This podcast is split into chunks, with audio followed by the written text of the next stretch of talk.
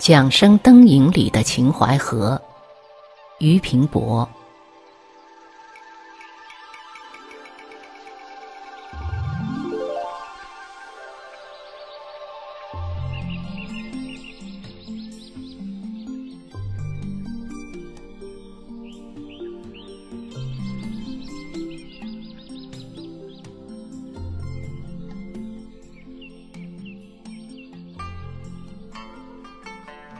我们消受得秦淮河上的灯影，当圆月有角的仲夏之夜，在茶店里吃了一盘豆腐干丝、两个烧饼之后，以歪歪的脚步学上夫子庙前停泊着的画舫，就懒洋洋躺到藤椅上去了。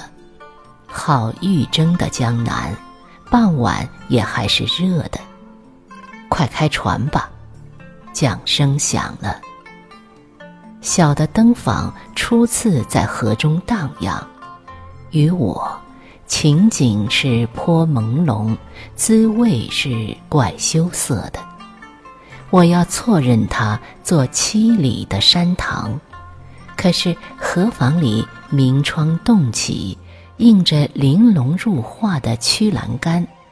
顿然醒得身在何处了。又早是夕阳西下，河上装成一抹胭脂的薄媚，是被清溪的姊妹们所熏染的吗？还是云的他们脸上的残枝呢？寂寂的河水随双桨打它，终是没言语，心头。婉转的凄怀，口内徘徊的低唱，留在夜夜的秦淮河上。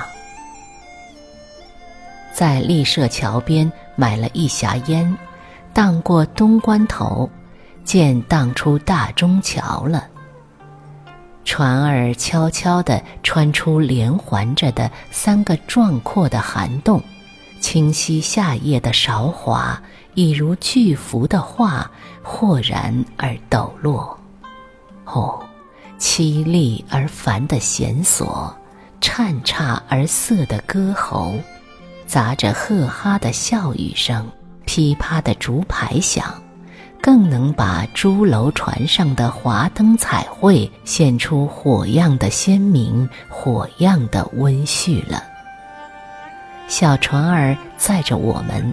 在大船缝里挤着、挨着、抹着走，他忘了自己也是今宵河上的一星灯火。我们最不以色味的酒，以微漾着、轻韵着的夜的风华，不是什么新月，不是什么慰藉，只感到一种怪陌生、怪异样的朦胧。朦胧之中，似乎胎孕着一个如花的笑，那么淡，那么淡的倩笑，淡到已不可说，已不可拟，却已不可想。但我们终究是眩晕在它离合的神光之下的。若定要我再说的具体些，譬如东风初尽时。直上高翔的纸鸢，牵线的那人儿自然远得很了。知他是哪一家呢？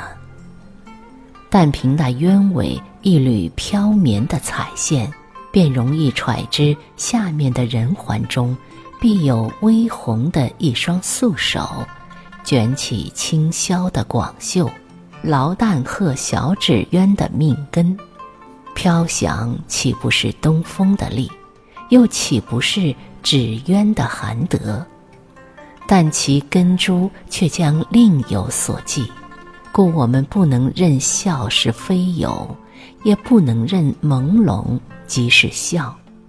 我们定应当如此说：朦胧里胎孕着一个如花的幻笑，和朦胧又互相混融着的。时有小小的艇子急忙忙打桨，向灯影的密流里横冲直撞。冷静孤独的油灯映见暗淡已久的画船头上，秦淮河姑娘们的靓妆。茉莉的香，白兰花的香，脂粉的香，纱衣裳的香，微波泛滥出甜的暗香，随着他们那些船儿荡，随着我们这船儿荡，随着大大小小一切的船儿荡。有的互相笑语，有的默然不响，有的趁着胡琴亮着嗓子唱。谁都是这样急忙忙地打着桨，谁都是这样向灯影的密流里冲着撞，又何况九沉沦的他们，又何况漂泊惯的我们俩？弦吹声腾飞遍了三里的秦淮河，喳喳嚷嚷的一片，分不出谁是谁。分不出哪儿是哪儿，只有整个的繁轩来把我们包填，仿佛都抢着说笑。这儿夜夜竟是如此的。前面已是阜成桥，清溪之东，岸壁的树梢上面微耀着一横的青光，我们的船就附在枯柳桩边待月。其实河心里晃荡着的，河岸头歇泊着的各式灯船，望去少说点也有十年来之。唯不觉繁喧，只添我们以幽田。虽同是灯船，虽同是情怀，虽同是我们，却是灯影淡了，河水静了。我们倦了，况且月儿将上了。灯影里的昏黄和月下灯影里的昏黄，原是不相似的，又何况入卷的眼中所见的昏黄呢？灯光所以映他的浓姿，月华所以洗他的秀骨。以蓬腾的心焰跳舞他的盛年，以醒色的眼波供养他的迟暮，必如此，才会有猿族的醉，猿族的恋，猿族的颓迟，成熟了我们的心田。犹未下弦，一弯鹅蛋似的月。被纤柔的云丝们簇拥上了一碧的瑶天，冉冉的晴来，冷冷的照着情怀。我们已打桨而徐归了，归途的感念，这一个黄昏里，心和静的交影互染，其繁密疏超我们的言说。主心主物的哲思。依我外行人看，实在把事情说得太显简单，太显容易，太显分明了。实有的只是浑然之感。就论这一次秦淮夜饭吧，从来处来，从去处去，分析其间的成因，自然亦是可能。不过求得圆满足尽的解析。